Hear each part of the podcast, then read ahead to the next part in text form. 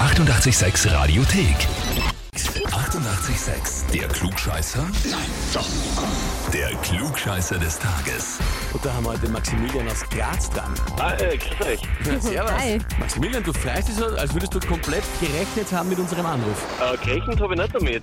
Aber du weißt, die worum's Frage, geht. worum geht's? Ach so, äh, das, um einen Klugscheißer des Tages eventuell. ja, Wer genau, weiß so das ist, eh? Wer weiß das eh? genau so ist es. Dein Mitbewohner, der Lukas, hat uns geschrieben, Ah, je. Okay. ich möchte den Maxi zum Klugscheißer des Tages anmelden, weil er als mein Mitbewohner und zukünftiger Lehrer einfach prädestiniert ist zum Klugscheißen. Außerdem würde sich die Urkunde gut als WG-Deko eignen. ja, da hat er eventuell recht. Jetzt muss ich mal fragen, was heißt, du bist sein Mitbewohner und zukünftiger Lehrer? Das verstehe ich nicht. Naja, äh, Lukas ist mein Mitbewohner und ich studiere Lehramt. Also, ja, zukünftiger Lehrer. Also nicht seiner, sondern generell zukünftiger Lehrer. Deshalb, ich, frag- ich habe das mein, habe ich mitbezogen auf zukünftiger Lehrer. Ich dachte, mein Mitbewohner und mein zukünftiger. Ich habe mir schon gedacht, wie groß ist der Altersunterschied? Ja, aber okay, jetzt verstehe ich es. Okay, kenn mich aus. Welche Fächer studierst du? Ähm, Lehramt Englisch Geschichte. Uh, Ui, okay. Naja, interessant. Könnte dir hilfreich sein für die Frage, aber schauen wir mal. Dann würde ich sagen, wir legen los. Schauen wir mal. Ja, und zwar heute vor 220 Jahren ist Arthur Guinness verstorben. Natürlich der Arthur Guinness vom Bier und auch der Namensgeber für das Guinness Buch der Rekorde. Das ist in den 1950er Jahren dem Geschäftsführer der Brauerei Hugh Beaver eingefallen und seitdem erscheint dieses Buch jährlich. Die Frage ist nur, warum ist ihm die Idee, dem Hugh Beaver, von einem Buch der Rekorde gekommen? Antwort A. Nachdem der Beaver auf einer Jagd war, ist eine Diskussion darüber entstanden, welcher eigentlich der schnellste Vogel der Welt ist.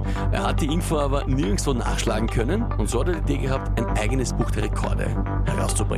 Antwort B. Beaver war ein großer Fan von Hunderennen und hat auch dort einmal viel Geld verwettet und auch verloren.